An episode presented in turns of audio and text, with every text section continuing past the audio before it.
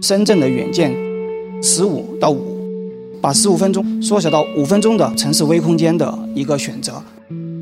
所谓的十五分钟的生活圈，它并不是一个步行空间，它可能是我们的地铁空间，甚至你开车的时间。那么，这十到十五分钟里面，能够找到一个互相交流的一个空间。唯一能确定的是未来的不确定性。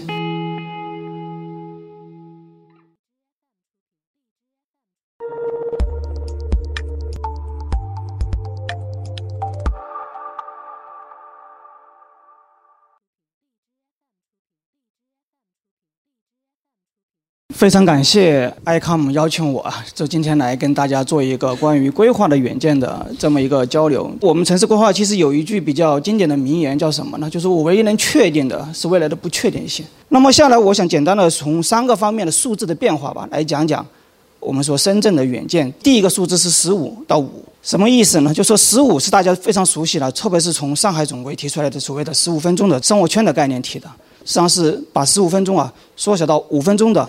叫城市微空间的一个选择。那么我们现在看十五分钟，是一个普适性的。我们发现十五分钟对他来讲，是一个什么呢？最大的一个公约数。对于城市本身来说，如果说要下一步的一个更加具有人性化的空间的时候，我们觉得五分钟的叫城市微空间是更具效率的。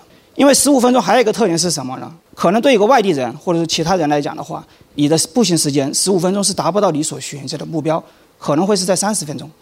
那么这个是在我们所谓的。空间布局跟业态组合之间可能会产生的另外一种我们说的什么错位的这种现象。那么对于一个城市来讲的话，我们觉得在更加的人性化的时候，可能在五分钟的这个范围之内是更加重要的。我们虽然叫全民友好型，但最核心是叫什么？儿童友好型。它这个五分钟叫五分钟安全的成长圈。那么儿童友好型城市的建设，我们呃通过欧洲啊，包括美国的一些城市的一种发展经验来看。就对于一个城市的一个理解，我们过去是靠什么呢？靠吸引人才，特别是对于青年人的吸引人才的吸引来做的。包括深圳过去三十多年，它的最大成功，我们说是抢人成功。那么多年抢到现在两千万人，这个是一个城市最大的这个动力。包括国家现在提的人才是第一驱动力，我们现在把它放成到第二方面。第一方面是人是第一资源，人才是最大驱动力。就这两个层面来理解城市的活力。跟城市未来的远见的这种动力在哪里？我们就对人的概念来提了。当然，人才友好型，我们说十五分钟的一说社交圈也好，我们其实还有一个就是说更加关注的是什么呢？高品质的空间。那么我们说人才十五分钟的社交圈的时候，它并不是一个步行空间，它可能带来的是我们的地铁空间，甚至你开车的时间。那么这十到十五分钟里面，能够找到一个互相交流的一个空间，我觉得这个是对我们人才友好型城市来说的。那么为什么要关注这个儿童友好型呢？我们说过未来的这种城市的这种竞争力，除了满足年轻人的这个怎么说呢就业需要之外，对新的一些年轻人所考虑的自己的可持续发展的时候，你关注的是自己的下一代在这个城市里面能不能获得他所成长的机会。我们觉得这个可能比吸引现在的年轻人来讲的话，可能更具可持续性的这么一个概念。所以我们说儿童友好型城市啊，是吸引人才的一个关键抓手。同时，我们要用儿童的眼光去做问题，所以我们在做规划的时候，进行不同层面的儿童对城市空间的理解，包括它的空间和这种安全成长圈的这种设施的布点，它可能在社区方面，有些可能在城市方面，有些可能在街道方面。但是不同层面来看的话，对于儿童的理解，我们觉得会是比较不同的。我们过去城市关注是什么呢？大型的商业 shopping mall，但这种商业的消费形态，对于我们构建这样的一种五分钟的这种生活圈的这种形态。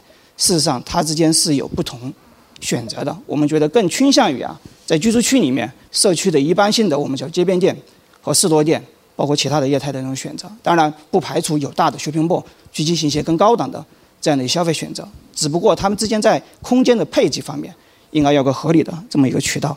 那么第二个数字呢，就是说八百到一千。我们觉得这也是一个最大的一个变化。我想说，首先介绍一下什么叫八百。八百呢，事实上从八六年开始，深圳提出开始带状组团的这个叫隔离绿带空间，我们叫绿化隔离带。梧桐山也好，到现在的这个中心公园也好，到我们现在的这个沙河中间绿带也好，这八百米宽的这么一个绿带呢，在一定程度上实现了作为带状组团的一个分隔。当时的这么一个城市的这种结构呢，实现了这种带状城市的空间。那么当时这种生态环境呢，更多的是一种绝对隔离的状态。有很少的空间能够给大众，包括看我们沙河那边大量的高尔夫，那么这个高尔夫就是通过少数阶层是才能享受到的，真正的大众的这种阶层是很难去实现它的。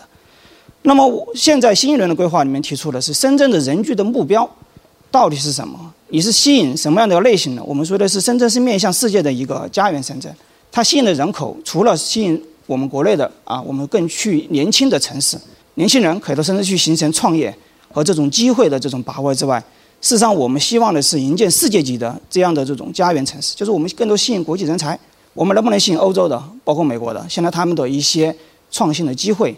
包括带着课题，或者说没有课题的人，我们国内可以提供更更多的课题机会。这个时候恰恰进入到全球人才的这种空间转移的阶段。实际上，对于深圳而言，我们过去老说它是一个啊年轻的城市，缺少文化积淀的城市。那么，我们对深圳的理解就是，站在未来看深圳，深圳会形成甚至八百到一千公里的去城的一种行动计划的纤维计划，会把我们的绿色空间、我们的文化空间。能够高度串联，能够跟人和之间呢高度的这种可亲近性来做工作。最后一个数字的变化是二五八到幺三四。那么二五八是什么概念呢？我们上一版规划提出的是两个市级中心、五个副中心跟八个组团中心。深圳一个创新城市，一个高密度城市，一个那么大规模的城市，工业用地能保留百分之三十，也是一个特别大的一个，我们觉得也是奇迹。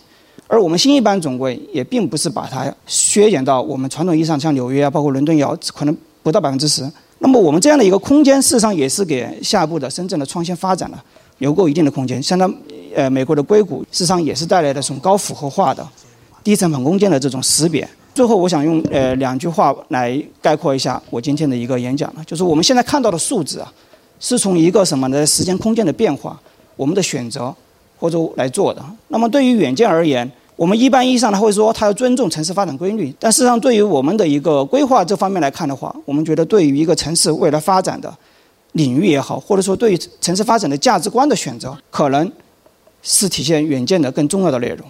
我们期望未来啊，我们城市规划的远见能够更加得到体现。好，谢谢。